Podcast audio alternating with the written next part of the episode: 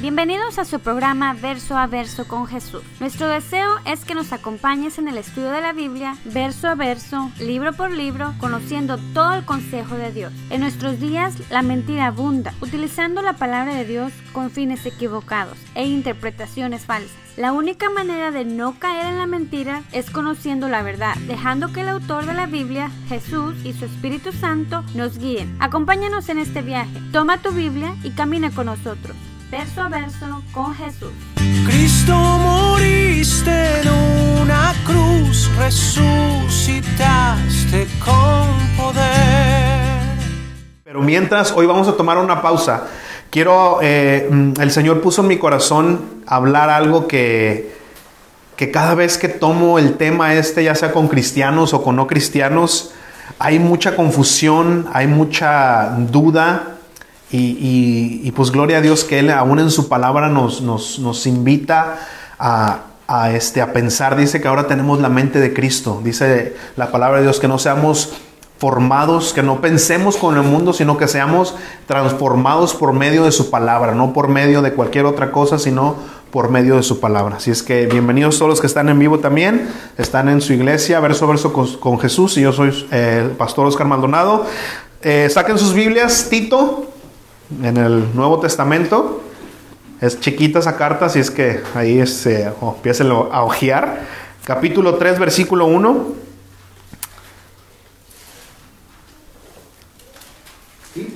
Tito, sí. Tito, capítulo 3, versículo 1.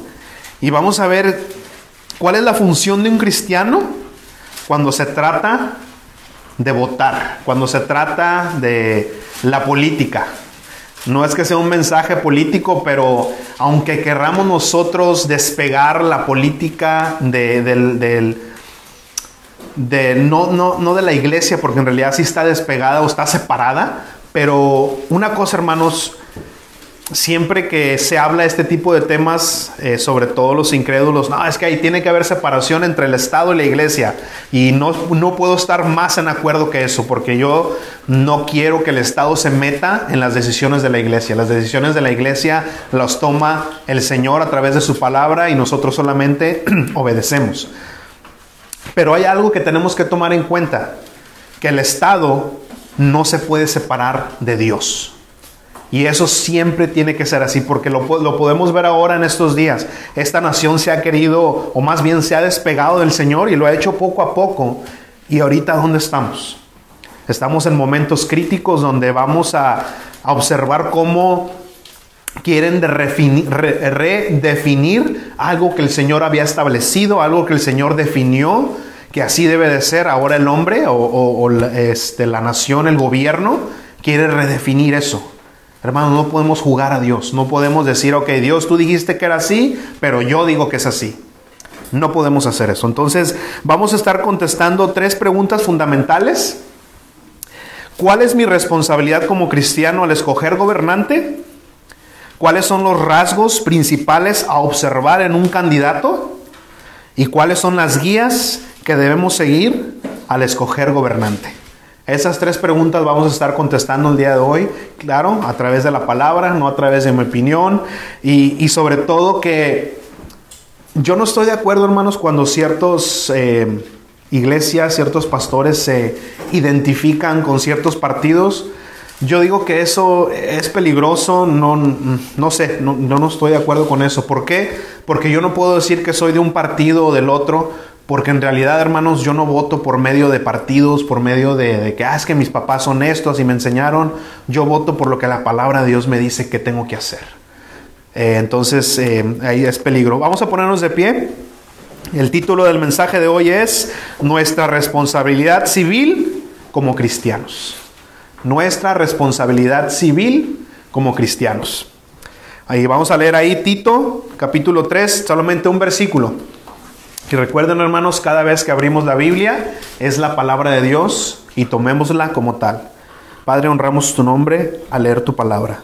Tito capítulo 3 versículo 1 dice, recuérdales que se sujetan a los gobernantes y a las autoridades, que obedezcan y que estén dispuestos a toda buena obra.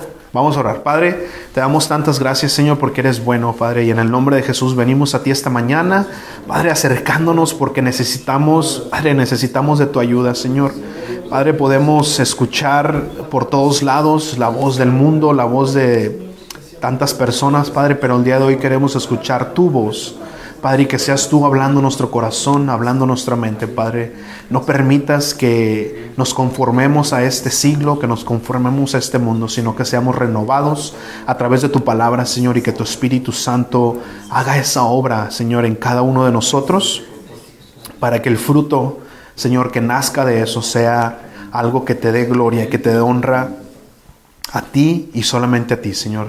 Padre, quitamos eh, toda cosa que nos quiera perturbar, Señor, que nos quiera estorbar, que nos quiera distraer. Padre, y en el nombre de Jesús lo echamos fuera, Padre. Y, Padre, que tu palabra que caiga en buena tierra el día de hoy, esa semilla, Señor, en buen corazón, para que, Padre, todos vengamos al conocimiento tuyo, al conocimiento de la verdad. Padre, porque sabemos que la verdad es la que nos va a hacer libres. Te damos gracias, Señor, en el nombre de Jesús. Amén y amén. Tomen su asiento. Dice, recuérdales que, estén, que se sujeten a los gobernantes y a las autoridades. Y aún Romanos 13.1 dice que todos debemos someternos a las autoridades, pues no hay autoridad que no venga de Dios. Las autoridades que han sido establecidas son establecidas por Dios. O sea que aunque sean malos presidentes, malos gobernantes, tengo que hacerles caso. Pues sí, porque son establecidos por el Señor. Ahora, solamente hay una ocasión, una razón de por qué nosotros tenemos que estar contra la ley y esa es cuando esa ley sea en contra de las leyes de las leyes que son mayores que cualquier ley, que son las leyes de Dios. Nosotros somos hijos, de, de hecho somos ciudadanos de el reino de Dios. O sea que las leyes de Dios son las que nos rigen a nosotros, más alto que las leyes de aquí. Pero por ahorita vivimos aquí, estamos aquí y tenemos que seguir las leyes, porque dice la palabra de Dios que esas leyes, esos gobernantes, son establecidos por Él. En serio, aunque sean malos, sí. Aunque sean corruptos, sí también. Porque el Señor utiliza, hermanos, o el Señor utiliza todas esas eh, deficiencias. Porque, hermanos, tenemos que volver a, lo que es la base el corazón del hombre es engañoso, es malo. ¿Y quién es, el que nos gobierna aquí en la tierra? Un presidente, un, un, hombre. No podemos esperar algo perfecto de un hombre. Pero ¿qué tenemos que hacer nosotros? ¿Cuál es nuestra responsabilidad civil para con el gobierno? Entonces, ¿para qué tengo que votar si Dios quita o pone y quita reyes? O sea, entonces, ¿para qué voto si dice la palabra de Dios que Él es el que pone y quita reyes? Es como si preguntáramos lo, mismo en cuanto a la oración. ¿Para qué oramos si el Señor siempre eh, actúa a su voluntad? antes? ¿Para qué oramos? Yo me acuerdo que una vez alguien me dijo, cristiano, es que yo ya no oro. Porque ¿para qué? Dice el Señor que Él siempre hace su voluntad. No, hermanos, eh, no se trata de eso. Tenemos que saber que el Señor actúa su voluntad a través de la oración. Sino entonces, ¿para qué el Señor, el Señor Jesucristo mismo, Él oraba? ¿Por qué oraba? ¿Será que Jesús no sabía que el, Padre siempre hace su voluntad? No, hermanos, tenemos que, el Señor quiere tener una comunión con nosotros, quiere que vayamos a buscarlo en intimidad, que vayamos a Él, porque Él obra a través de la oración. La oración no es para cambiarle la mente al Señor sobre cualquier cosa. Créame que el Señor tiene siempre mejor plan que tú y yo podemos llegar a tener sino la oración es para que el, Señor nos diga, nos alinee a su voluntad, nos alinee a lo que Él tiene preparado para ti y para mí. No significa que no vamos a orar, el Señor nos manda a orar. Así como el Señor nos manda a, a esas responsabilidades cívicas. Entonces, ¿cómo funciona esto? Yo tampoco les podría eh, explicar claramente, les expliqué como mejor lo entiendo. El Señor obra a través de la oración y siempre obra su voluntad. Pero de la misma manera Dios trabaja en un país como este, eh, democrático, donde nos dan oportunidad de nosotros de, votar, de nosotros escoger eh, nuestro gobernante. Pero fíjense que aún la palabra de Dios nos muestra esa, esa, ¿qué se podría decir? Esa, esa idea que, que, a veces no podemos entender, porque tampoco nos exenta a nosotros de, de, no ejercer nuestro derecho. Si el Señor nos tiene en, una, en un país como este, democrático, porque créanme hermanos, hay países allá donde la, la población no tiene derecho, no tiene dicho en quién los gobierna. Ellos escogen, ellos dicen, ahora te va a gobernar este, quieras o no quieras. Pero si el Señor nos ha puesto en esta nación, ahora, eh, podrán decir, bueno, hermanos, que yo no soy ciudadano de este país eh, legalmente, no puedo votar. Quiero decirles que tienen una responsabilidad aún mayor. ¿Cómo? Ahorita les voy a explicar. ¿Tienes familia aquí? ¿Tienes hijos, esposa? Eh, ¿Trabajas aquí? ¿Tienes vivienda aquí? Adivina qué, eres ciudadano de aquí. Aquí vives. Tal vez ahorita el Señor no te ha dado oportunidad de ejercer esa ciudadanía legalmente, como eh, votar, pero créeme, te importa y te tiene que importar mucho el futuro de esta nación. Porque sabes que, sobre todo si tienes hijos, nosotros que tenemos hijos eh, nacidos aquí, aunque no sean nacidos aquí, si tenemos hijos que, que son, este, que están creciendo aquí, te tiene que importar el futuro de esta nación porque es algo que no solamente es lógico, pero el Señor no lo manda. Porque hay veces que podemos caer en el error de pensar de esta manera. De que, ah, bueno, pues como no soy legal en este país, a mí no me importa nada más que hacer dinero, sacarle eh, como si fuera minita de oro al país, y si el país se pierde, ¿qué dice? Yo me regreso a mi país. Pero hay dos cosas, hay, hay, dos problemas con eso. Una, de que como te digo, si tú tienes familia, estás dejando un país a tus hijos que, se está perdiendo y a ti no te importa. Otra, el Señor nos manda amar. Eso no es amor. Que digas tú, bueno, que el país y los, los incrédulos se los lleve al infierno con que yo me salve. ¿Crees que eso sea un pensamiento cristiano? No, ¿verdad? Entonces tengamos cuidado nosotros como hijos de Dios de pensar, ah, bueno, aquí de todos modos yo este, no soy ciudadano legal de aquí, lo que importa con este país. No, hermanos, tenemos que pensar bien lo que estamos, cómo estamos pensando. Ahora, ¿qué ejemplo le estamos dando a nuestros hijos? ¿Qué les estamos enseñando a nuestros hijos? que donde tú, el lugar donde tú comes, de donde tú vives, eh, está bien explotarlo y no importa eh, lo que pase con eso. No, no, ¿qué le estamos enseñando a nuestros hijos ahora? Jeremías 29, 7, yo se los leo, si quieren apúntenlo. Dice ahí Jeremías 29, 7, procuren la paz de la ciudad a la que permití que fueran llevados. Aquí está hablando cuando el pueblo de Israel fue llevado eh, a Babilonia, cuando fue llevado a fuerzas a Babilonia. Pero fíjense lo que, les, los que los manda el Señor dice, procuren la paz de la ciudad a la que, que, la permití que fueran llevados. Rueguen al Señor por ella, porque si ella tiene paz, también tendrán paz ustedes. Es lógico. Ellos fueron llevados en cautiverio a fuerzas, ¿verdad? Por el Señor a Babilonia. ¿Se acuerdan que fue una eh, repensión del Señor, un castigo? Pero les dijo, oren por esa ciudad, porque si esa ciudad tiene paz, adivinen qué, ustedes van a tener paz. Qué lógico es, ¿verdad? Que bueno, pues donde estoy, ¿quieres vivir en paz? Sí, pues obviamente, ok, haz lo que te toca como ciudadano.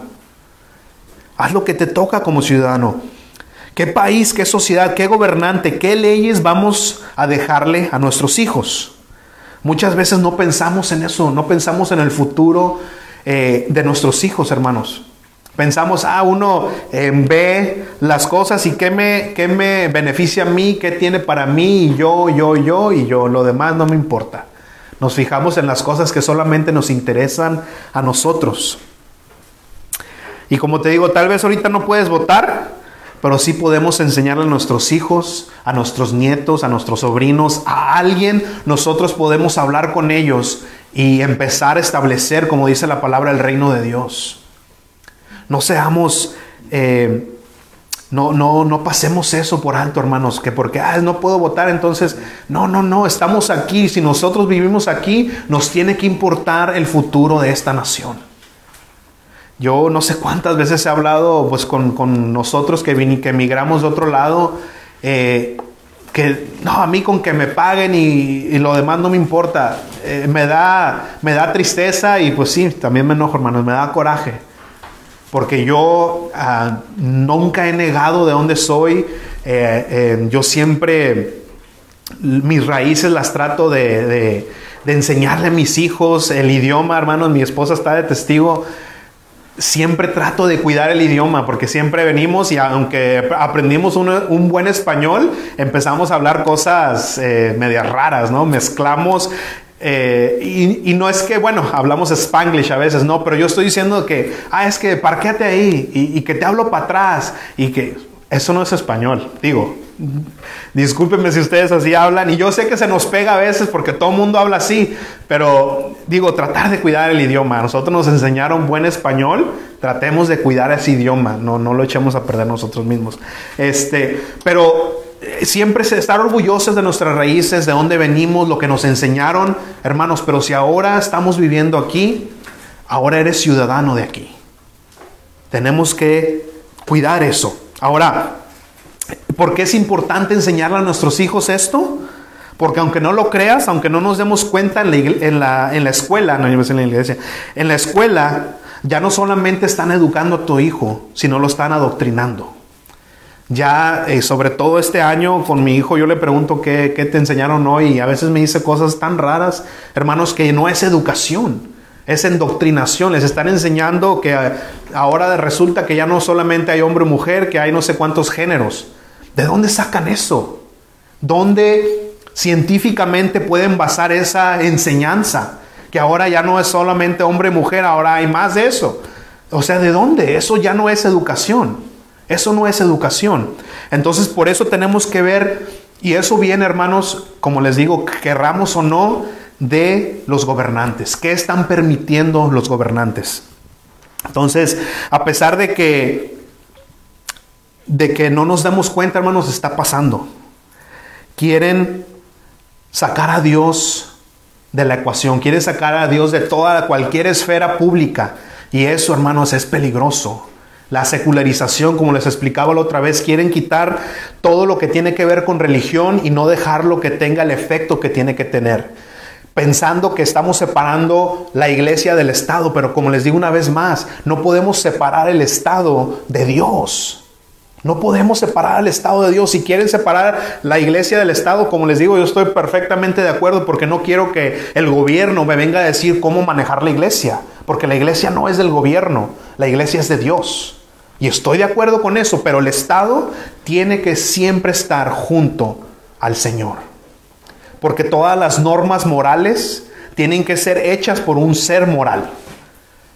Y el único ser moral perfecto es Dios. Entonces, si no estamos basando nuestras reglas, nuestras leyes morales en un ser moral completamente, que el único es Dios, entonces esas leyes, esa moral va a ser una moral cambiante, porque no hay nada establecido o no hay un ser como que, humano que pueda ser un ser perfecto moralmente. No se puede. Pero quieren cada vez más hacer secular todo, eliminar todo lo que tenga que ver con Dios. Entonces, ¿cuál es mi responsabilidad como cristiano? Al escoger un gobernante. Votar. Si estamos aquí y podemos hacerlo, hay que votar. Porque somos instrumentos para Dios. Cuando Él ejerce su soberanía sobre este país, nosotros somos instrumentos. Así como la oración es el instrumento por la cual Dios ejerce su voluntad, así también si estamos en un país donde tenemos la oportunidad de ejercer ese voto, hay que hacerlo. Ahora, la palabra de Dios misma nos habla de esto. Ahora sí vayan para Deuteronomio, por favor, versículo 17.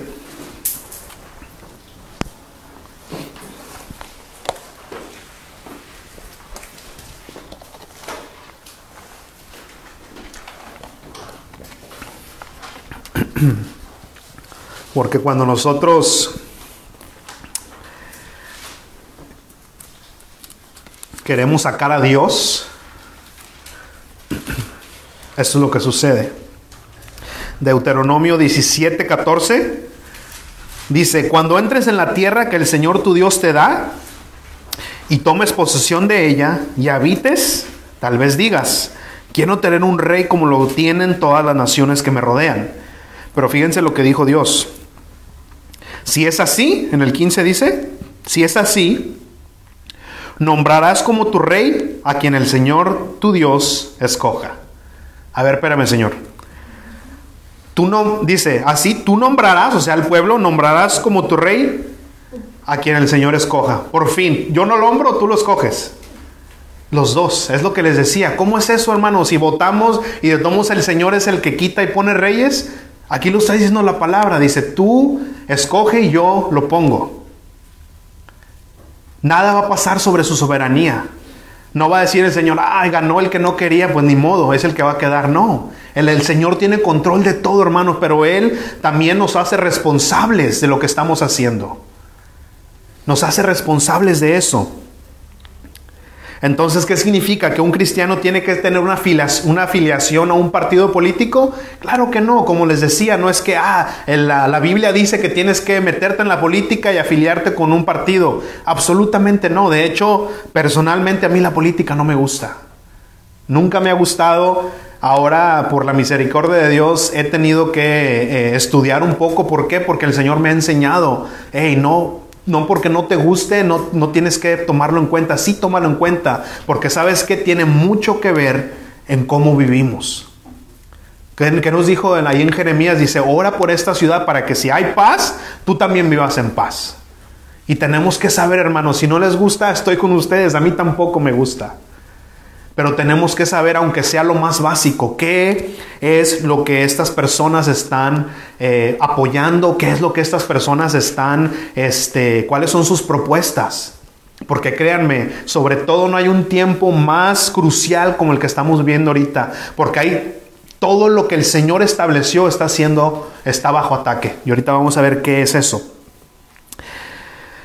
Pero siempre hay que, como les digo, investigar las posturas, propuestas de cada candidato, de cada partido.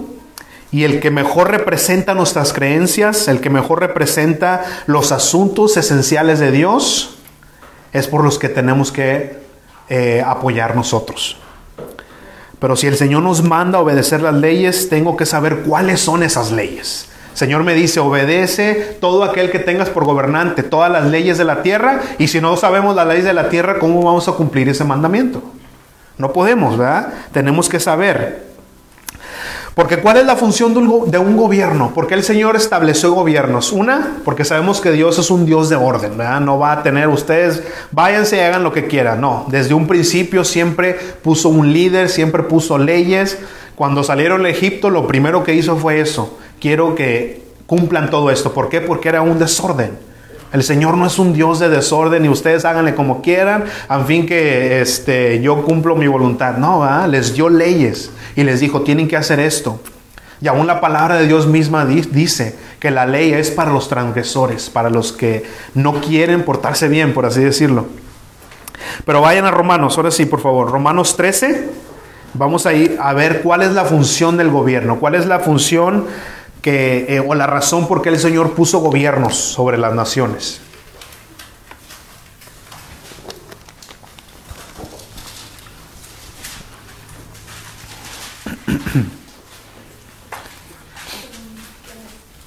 Romanos 13, 3 dice, porque los gobernantes no están ahí para infundir temor a los que hacen lo bueno, sino los que hacen lo malo. ¿Quieres vivir sin miedo a la autoridad? Qué tan fácil, ¿verdad? Hazlo bueno. Hazlo bueno. Y tendrás su aprobación.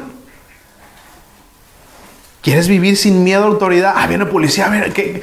Si nosotros no debiéramos nada, si traemos nuestro cinturón, si vamos a, eh, manejando, estoy hablando de manejar, si estamos yendo al límite de velocidad, tienes todo en regla, ves a un policía y pues qué dices, ah, qué bueno, no sé, cualquier reacción. Pero si andas eh, corriendo más, no traes papeles, esto y lo. Y era un policía, pero ponte el cinturón y empiezas a ver que todo esté bien, ¿verdad?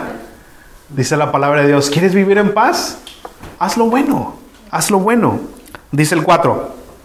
Pues la autoridad está al servicio de Dios para tu bien. Pero si haces lo malo, entonces sí debes temer porque no lleva la espada en vano.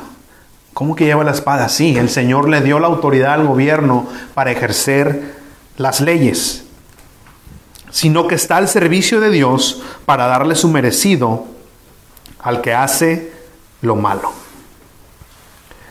Yo sé, hermanos, que así como hay buenos gobernantes, así como hay buenos policías, gente que ejerce la ley, hay malos.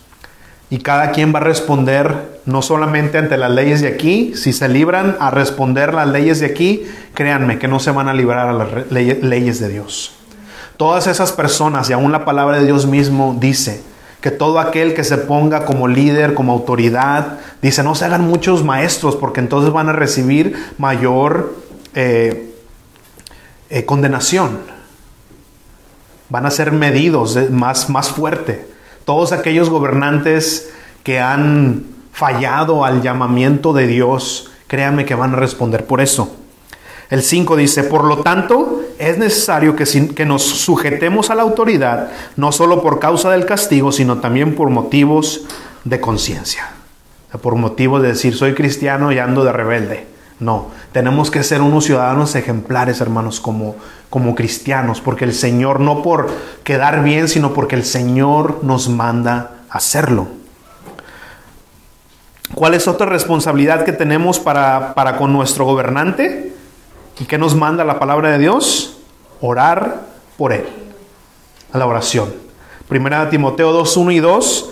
apúntenlo, se los leo. Dice, Primera de Timoteo 2, 1 dice, ante todo, exhorto a que se hagan rogativas, oraciones, peticiones y acciones de gracia por todos los hombres. El 2 dice, por los reyes y por todos los que ocupan altos puestos, para que vivamos, ¿qué? Con tranquilidad, reposo y en toda piedad y honestidad para que vivamos en paz. Pues que Jesús no es el, príncipe de paz, sí hermanos, pero como les digo una vez más, Él ejerce su autoridad, su voluntad a través de esto. Ora por ellos, todos aquellos que ocupan altos puestos, para que vivamos con tranquilidad y reposo. Oremos por esos gobernantes, sean o no de nuestro grado, sean o no del partido que te gusta, eh, no importa, dice el Señor, oremos por nuestros gobernantes, oremos por aquellos a quien tenemos nosotros por autoridad. Oremos que, se mantengan dentro de la palabra de Dios, que si no son salvos, que se salven, que se rodeen de, de gente en su gabinete, de gente temerosa de Dios. Oremos, hermanos, por esas personas. Porque créanme, y eso lo estábamos viendo en la clase de historia en la escuela, que, todas las persecuciones de la iglesia, al menos del siglo II, empezaron a través del gobierno. A través del gobierno. Entonces tenemos que orar, orar porque las... Es muy difícil encontrar que digan, no, es que necesitamos orar porque haya un presidente cristiano. Créeme que em, es muy difícil. Es muy difícil. ¿Por qué? Les voy a explicar. Cuando alguien es cristiano, el cristianismo, Jesucristo, la, moral de nosotros, las, las leyes por las cuales nosotros somos regidos, no son populares. No son populares. La mayoría son gente que no quiere nada que ver con Dios. Entonces, si hay un presidente que se declara cristiano y, expresa fuertemente su, cristianismo, ¿cuántos votos va a agarrar de las demás gentes? Va a perder va a perder. Y yo lo he visto. Hace mucho tiempo me tocó eh, ver eso en la ciudad de Dallas, que estaban, la verdad no sé era qué, qué posición era, parece que era el, mayor de ahí de la ciudad. Él, era un hombre cristiano y decía, no, es que yo lo que hago es orar, orar. Y me acuerdo que las personas que estaban hablando dice, ¿por qué dijo eso? Eso es una señal de debilidad. Sin saber, hermanos, sin saber cuando sabemos que la oración es lo que más nos hace fuertes, lo que más nos, nos dirige a, los lugares, eh, a la voluntad del Señor. Pero bueno, entonces por eso, hermanos, es muy difícil que uno vea un gobernante cristiano. Muy difícil, porque el cristianismo es, no es popular, no es popular, es angosto el camino, ¿verdad? Pero tenemos que orar porque la, palabra de Dios nos manda, nos, nos, eh, nos ordena hacer eso. Pero ahora vamos a la siguiente pregunta. ¿Cuáles son los rasgos principales a observar en un candidato? ¿Qué es lo que tenemos que buscar cuando, cuando vamos a escoger por quién votar? Lo que decía al principio, lo que, propone, su agenda política, si los valores, el eh, eh, los valores que él está apoyando están alineados con la palabra de Dios.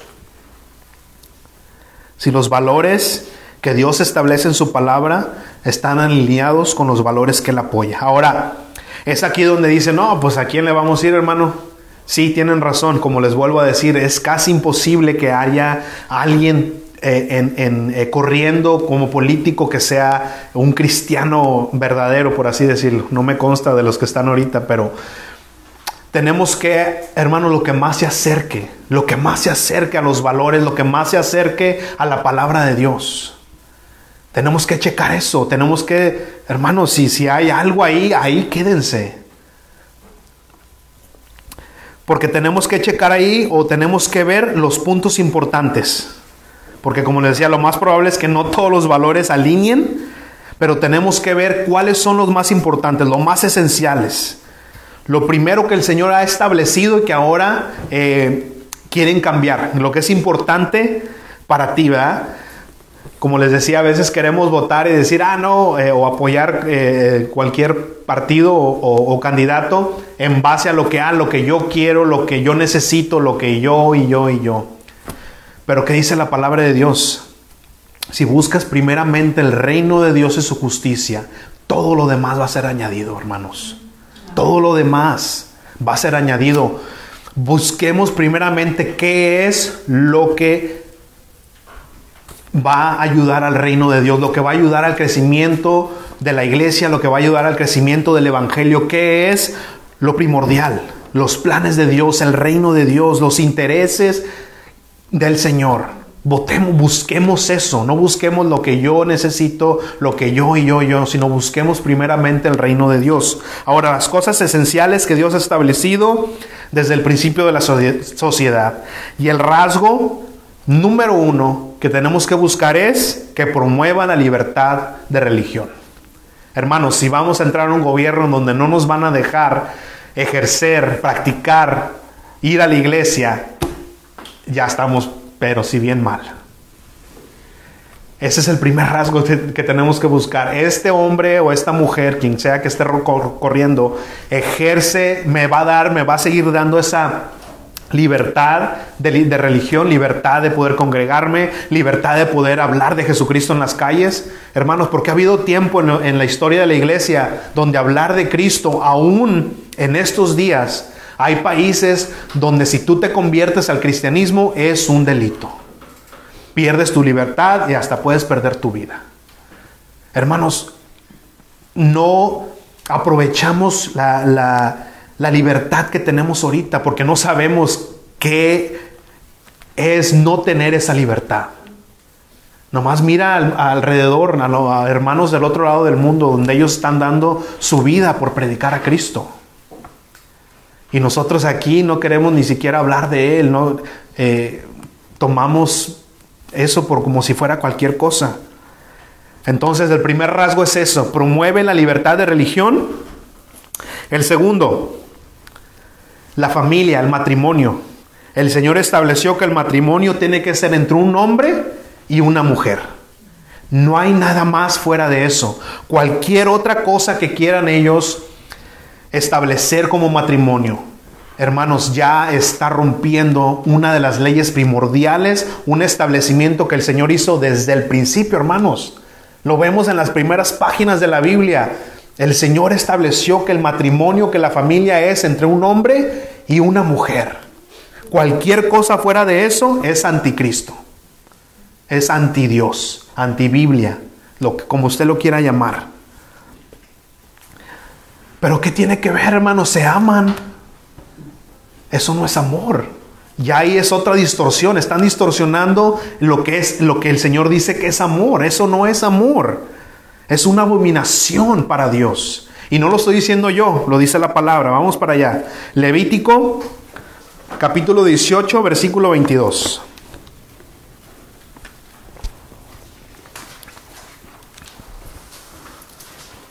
Es importante que chequemos todos estos puntos, hermanos.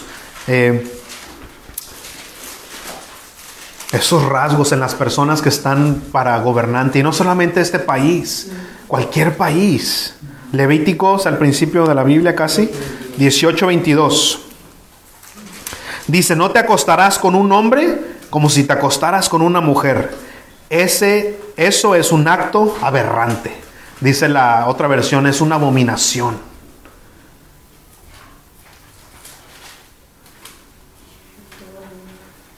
Es un acto aberrante. Lo legalicen o no, siempre ha sido un acto aborrecible para el Señor, aberrante. Pero hermano, ¿qué tiene que ver? Siempre ha habido esto. ¿Qué tiene que ver que ahora lo haya? ¿Cuál es la diferencia? Hay una gran diferencia. Sí, siempre lo ha habido y precisamente esa es la razón por qué dos ciudades, las cuales, la cual son narradas en Génesis, fueron destruidas. Sodoma, Sodoma y Gomorra fueron destruidas principalmente por este pecado. Por este pecado. ¿Qué tiene de diferencia? Tiene todo que ver de diferencia. La inmoralidad sexual es una abominación para Dios. Vayan para Génesis, quiero, quiero que veamos, porque han de decir, bueno, ¿qué tiene que ver? ¿Qué le hacen mal? ¿Qué daño hacen cuando dos personas así se casan? Se aman, no me hacen daño a mí. Créeme, hacen más daño de lo cual tú, podríamos, tú y yo podríamos pensar.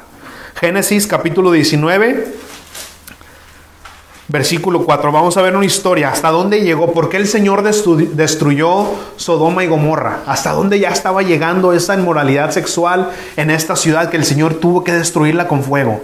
Y no solamente eso, había otros pecados, pero este, hermanos, fue el pecado principal de por qué el Señor decidió destruir esta ciudad. Génesis 9, versículo 4, y vamos a leer la historia. Este es de cuando dos, ah, este, unos ángeles llegaron a la casa de Lot para avisarle a Lot, hey Lot, vamos a destruir esta ciudad. Pero llegaron a la casa de Lot y fíjense cuando estos, los ciudadanos se dieron cuenta que habían llegado. Génesis 19:4 dice, pero antes de que se acostaran, o sea, los ángeles, eh, los hombres de la ciudad rodearon la casa. Ahí estaba todo el pueblo junto, todos los hombres de Sodoma, desde el más joven hasta el más viejo. O sea, había muchos de todas edades, llamaron a Lot y le dijeron, ¿dónde están los, los varones que vinieron a tu casa esta noche? Sácalos, pues queremos tener relaciones con ellos. Queremos conocerlos, dice la verdad, en 1960. Pero eso es lo que significa. No es de que querían, ah, preséntamelo, no. Eh, conocerlo íntimamente, eh, sexualmente. Dice, queremos tener relaciones con ellos. Lot salió hasta la puerta para hablar con ellos, pero cerró la puerta tras de sí y les dijo, hermanos míos, yo les ruego que no cometan tal maldad. Yo tengo aquí dos hijas mías que no han conocido varón. Voy a sacarlas y ustedes podrán hacer con ellas lo que mejor les parezca. Fíjense hasta dónde atrofia nuestra mente de decirle a estos hombres, ah, tomen a mis hijas. Qué, qué perversión eh, y hagan con ellas las que mejor les parezca, pero a estos varones no les hagan nada, pues han venido a refugiarse bajo mi tejado. Pero ellos respondieron, hazte a un lado, quítate. Y, añadieron, este extranjero vino a vivir entre nosotros y ahora quiere eh, erigirse en juez, pues te va a ir peor que a ellos. Y trataron y trataron a Lot con gran violencia y se acercaron para derribar la puerta. O sea, ellos iban a, lo que iban, no les importaba nada, ellos querían esa, esa perversión. Dice el 10, entonces los varones extendieron la mano y metieron a Lot, o sea, los ángeles metieron a Lot en la casa con ellos, luego cerraron la puerta. Y fíjense lo que dice el 11, y a los hombres que estaban a la, a entrada de la casa, desde desde el menor hasta el mayor, los hirieron con ceguera y estos se, cansaron de buscar la puerta. O sea, eh, fueron hirieros heridos con ceguera y aún así ciegos querían terminar su acto. Dice, no se cansaron de buscar la puerta. No veo, pero ¿dónde está la puerta? Yo quiero hacer lo que vine a hacer. Fíjense el corazón perverso, hermanos, hasta dónde había llegado esa perversión. ¿Y a quién le están haciendo mal, verdad? ¿A quién, a quién dañan? Hermanos, están corrompiendo. Están corrompiendo todo lo que el Señor estableció. Si nosotros queremos romper algo que el Señor estableció, hermanos, estamos siendo anticristos. Este hombre sabio, hombre de Dios, John Wesley, dijo algo. Dije, dijo, lo que una generación tolera, la próxima abraza. Lo que una generación tolera, la próxima abraza. ¿Qué, tiene, qué, quiere decir eso, hermanos? Que todo comienza con solamente tolerar algo. Así empezó todo. La desintegración de la familia comenzó diciendo que, ah, bueno, pues ¿qué tiene de malo? Se aman, ¿verdad? Después, ¿qué siguió? Ahora yo quiero casarme legalmente. Quiero casarme legalmente. Quiero que me den ese casamiento legal. Y después, ¿qué siguió? Ahora quiero adoptar. Quiero adoptar hijos. Si ven cómo toleramos algo y créanme que el pecado no va a parar, no es de que, ah, bueno, hasta aquí quiero, no, va a seguir y va a seguir y va a y hasta dónde vamos a parar. Primero querían eh, eh, restablecer, eh, redefinir la familia, ya lo hicieron. Ahora se quieren casar legalmente, ya lo hicieron. Ahora quieren adoptar, ya lo hacen. ¿Hasta dónde vamos a llegar? Hombre y hembra los creó. Y ahora nos quieren decir que hay más que eso. Y sí, hermanos, porque ahora ya no, ah, es que ya no solamente hay hombre y mujer, ahora hay esto, hay otro, hay tantos géneros, y si tú te sientes esto, eso es lo que eres. ¿Y hasta dónde vamos a llegar? Si, si, toleramos eso, créanme, la siguiente generación va a abrazar eso. Porque todo comenzó con algo pequeño, vamos a, ah, vamos a empezar a tolerar esto y hermanos, se vino todo el tsunami detrás de eso. Y créanme que si seguimos tolerando eso, no va a parar ahí.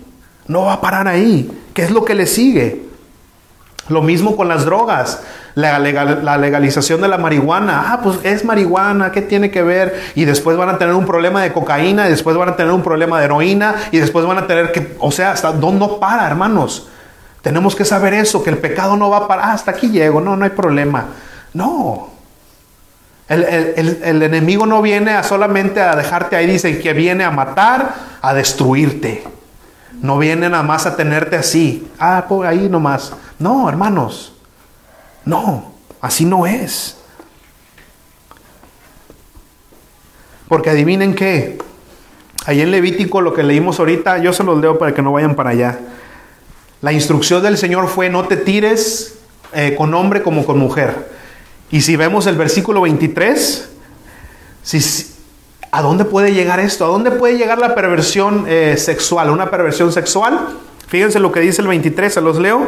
Ahí mismo en 18, 23. Si quieren ir o apuntarlo, pero apúntenlo. No te llegarás a ningún animal para deshonrarte con él. Ninguna mujer se pondrá delante de ningún animal para ayuntarse con él. Ese es un acto perverso. Y dirás tú, ah, eso ya es. No, hermanos.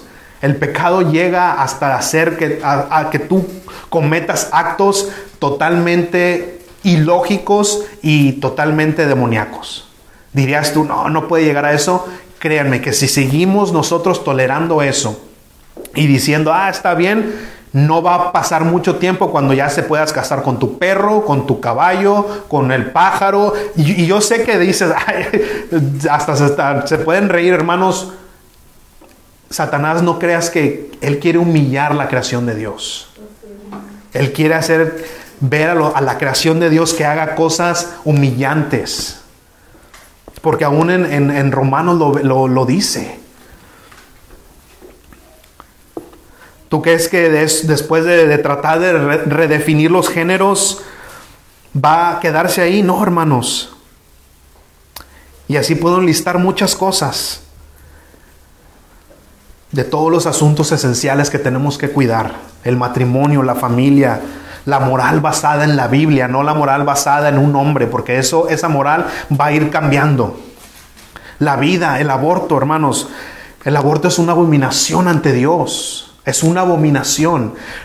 Si tú eres cristiano y estás a favor del aborto, hay un gran problema con tu cristianismo. Hay un gran problema. No puede, eh, porque hermanos, igual el aborto comenzó, ah, bueno, eh, las primeras semanas puedes abortar, bueno, se toleró, pero ahora, hermanos, están promoviendo poder abortar, aunque sea la última semana de gestación. O sea, eso, eso es, es un bebé, desde el principio es un bebé, mucho más a la última semana. O sea, ¿a dónde vamos a llegar? Ya después entonces, si toleramos eso, la siguiente generación lo abraza, ya después vas a poder matar a tu bebé. Ah, no lo quiero, este no lo quiero, mátelo, no salió, no salió con ojos de color. Sí, nos da risa, pero es algo que seguimos así, vamos a llegar a eso. Una total abominación para el Señor. Herencia de Jehová son los hijos. Dice que él abomina, hay siete cosas que, que odia el Señor y una es derramar sangre inocente. Y un niño es una sangre inocente y se está derramando por miles y miles. Y no solamente eso, sino que nuestro dinero, nuestra, nuestros impuestos están pagando por eso. ¿Por qué? Porque nosotros votamos por eso. Porque nosotros permitimos eso. No, pues yo nunca he hecho eso. No, pues mm, tal vez no directamente, pero indirectamente estás pagando por eso. ¿Ven cómo tenemos que tener cuidado, hermanos? Porque aunque no querramos, eso tiene mucho que ver. Tiene mucho que ver. Ahora, ¿cuáles son las guías que debemos seguir al escoger este gobernante? Y son fáciles, ya casi termino. Fáciles y lógicas. La palabra de Dios. Se alinea con los estatutos que Dios pone, sus leyes, sus reglas morales. Dos, orar por sabiduría. Tenemos que orar por sabiduría. Señor, ¿quién es, ¿quién es el que tú quieres que yo apoye? ¿Quién es el que, Padre, tú tienes para el plan, para tu plan?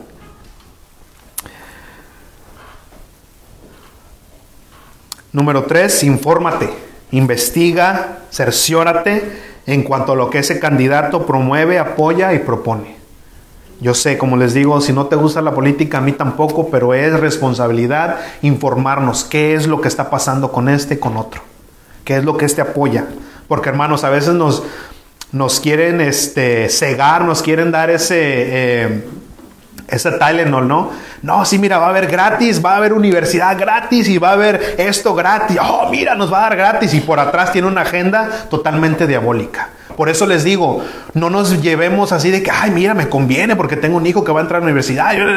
Espérate, tranquilo. ¿Qué es lo cuál es el reino de Dios? ¿Dónde está el primero el reino de Dios? Y todo lo demás, el Señor te va a dar una beca para tu hijo y no te preocupas. Estable- primero fíjate qué, qué le va a hacer al reino de Dios. No te fijes solamente, ah, van a dar papeles, sí. Hermanos, el Señor es- te tiene aquí sin papeles también, con papeles o sin papeles. Y número cuatro, y es la que me tranquiliza, confiar en el Señor. Confiar en el Señor. Porque no hay poder, no hay gobernante, no hay nada que esté bajo el poder soberano de Dios. No hay nada que esté sobre su poder. Así es que a pesar de que vemos todo eso, tenemos que confiar que el Señor tiene un plan y es un plan perfecto que Él tiene para todos nosotros. Así es que,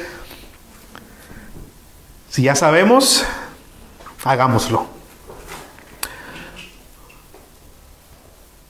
Si todavía no, no podemos ejercer ese privilegio de votar, hermanos, enseñ- enseñemos, enseñemos a nuestros hijos, enseñemos a nuestros familiares, nuestro vecino que, que tal vez este, no esté viendo estos puntos, hablen con él, hablen con ella. Si todavía no tienen ese privilegio, pero si no, enseñemos a nuestros hijos, hermanos, porque va a llegar un día que si el Señor nos da ese privilegio, nosotros ya sabemos cómo hacerlo, cómo el Señor nos dice cómo tenemos que hacerlo. Y si no, enseñemos a nuestros hijos, enseñemos a nuestros hijos. Porque siempre y bajo ninguna circunstancia es mejor obedecer a los hombres que a Dios. Nunca, ninguna circunstancia, nada tiene que ser mejor que obedecer a Dios antes que a los hombres. Pónganse de pie.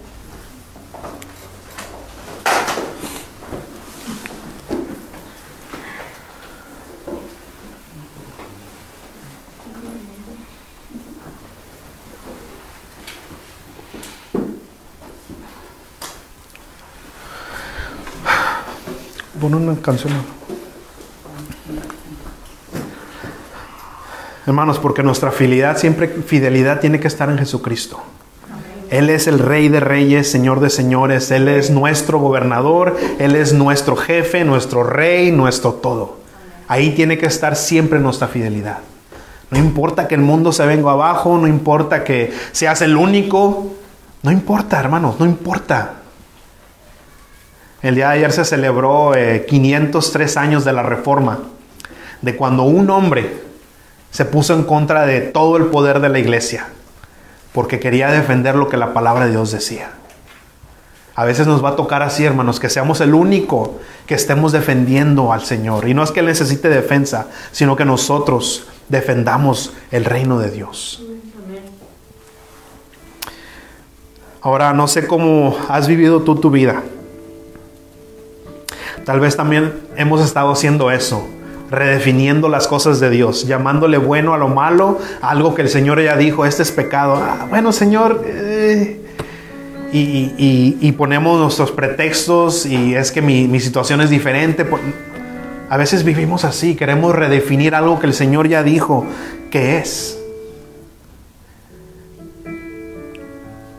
Tal vez, tal vez hemos vivido así sin la ley de Dios siendo yo mi propio rey, siendo yo mi propio gobernante, yo manejo mi vida, yo hago mi plan, yo tengo mi plan. Y hemos pensado que, llegamos hasta donde llegamos por mis fuerzas, por mis méritos, porque yo, yo trabajo, yo me esfuerzo. Romanos 2, 1, 21 dice que muchos conocieron a Dios pero se negaron a glorificarlo como Él. No, no quisieron darle gracias. Dice que se envanecieron en sus propios pensamientos y empezaron a darle gracias a reptiles, a sí mismos. Se empezaron a adorar a sí mismos. Profesando ser sabios, se hicieron necios. Cambiaron la, la verdad de Dios por la mentira. Dios no existe. Y al no aceptar la misericordia de Dios, dice la palabra de Dios que Él los entregó. Lo que significa eso dice que el Señor quitó su mano. Hermanos, si el Señor no tuviera su mano sobre nosotros, nos iríamos derechitos, sin freno al infierno.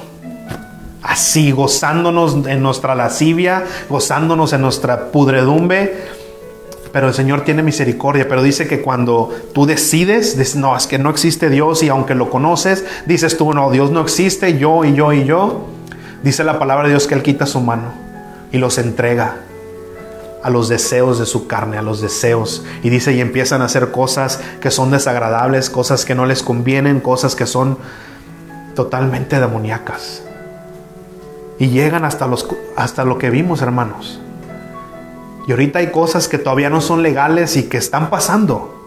Y dirían tú, pues ¿qué tiene entonces? Tiene mucho que ver, porque si entonces legalizas algo, estás abriendo la puerta para que entonces con toda libertad y toda confianza, vámonos al pecado. Y se llevan junto contigo, y si no a ti, a tus hijos, a tus próximas generaciones. ¿Y qué va a pasar entonces?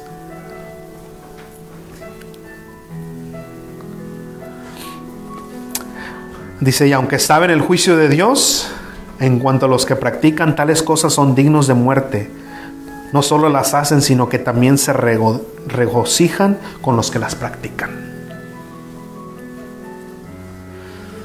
Si no estamos bajo el gobierno de Dios, bajo el gobierno de Cristo, solamente hay otro gobierno, el gobierno de Satanás. No hay uno en, en mitad de que, ah, bueno, pues sí, como que sí obedezco, pero como que no. No, dice, si estás conmigo, estás con, si no estás conmigo, estás contra mí. Así es que es tiempo de, arrepentirse. Si hemos estado nosotros redefiniendo las cosas, si hemos estado eh, pensando solamente que estamos bajo obedeciendo al Señor y en realidad estamos obedeciendo a nosotros mismos. Y hoy es el día de salvación. Hoy es el día que podemos venir al Señor y arrepentirnos. Y dejar de pensar que yo he llegado a donde estoy porque yo, ay, es que yo me esforcé. lo que significa es que el Señor no ha quitado la- su mano de ti. Pero si tú decides, Señor, yo llego aquí sin ti, créame que el Señor va a quitar su mano y no hay más, no hay más. Señor, yo he hablado tu palabra el día de hoy, Señor. Y tu palabra dice que no regresa vacía. Padre, te pedimos perdón, Señor, si hemos estado nosotros redefiniendo las cosas, pensando que podemos doblar, no sé, Señor, tu ley. Padre, pero tu ley es perfecta. Padre, y te pedimos perdón si, perdón si hemos sido infieles a ti, Padre. Y lo más hermoso es que tu palabra dice que tú permaneces fiel. Padre, que tus misericordias son nuevas cada mañana. Padre, que tú nos limpias de todo pecado, Señor. Y nos vuelves a levantar con esas cuerdas de amor. Llévanos a ti, Señor, con esas cuerdas. Padre, ayúdanos a, Señor, ejercer, Padre, con tu sabiduría, Señor, ese privilegio de poder escoger gobernante. Padre, ayúdanos a no ver nuestros intereses primero, sino ver tus intereses, Padre, tu reino. Porque sé que cuando, Padre, buscamos tu reino primero, Padre, todo lo demás que necesitamos, tú vas a proveerlo, Señor, porque eso es lo que dice tu palabra. Tú eres fiel a tu palabra, Señor. Y ayúdanos a orar por esos gobernantes, Señor, aunque sean o no de nuestro agrado, Señor, tú nos mandas a hacerlo. Oh, Padre, te damos gracias, Señor. Gracias por tu palabra, Señor, que nos enseña, Padre, que nos muestra el camino, Señor, esa esa lumbrera que alumbra nuestros pasos, Señor. Te damos gracias. Y perdónanos, Padre, y te pedimos, Señor, que no quites tu mano sobre nosotros, que no quites tu mano de este país, Señor, aunque ellos quieren rechazarte, quieren sacarte de todos lados. Padre, no quites tu mano, porque sabemos que si tú quitas tu mano, Señor, va a haber perdición total. Ayúdanos, Padre, a enseñar a nuestros hijos, a nuestros nietos, a nuestras generaciones por venir, Padre. Señor, a ser reformados por tu palabra, Señor, a no conformarse a esta cultura, a este mundo, Señor, que cada vez te quiere rechazar cada vez más, Señor, pero ayúdanos, Padre. Pon tus manos a, Padre, todos los jóvenes, a todos los niños que están en las escuelas, Padre, que quieren adoctrinarlos, Señor, en cosas perversas, en cosas que, que tú abominas, Señor. Ayúdanos a nosotros poner esa base en sus corazones, Señor, que vienen de tu palabra. Yo los pongo en tus manos, Padre, y ayúdanos a nosotros como padres estar firmes en tu verdad. Oh, Padre.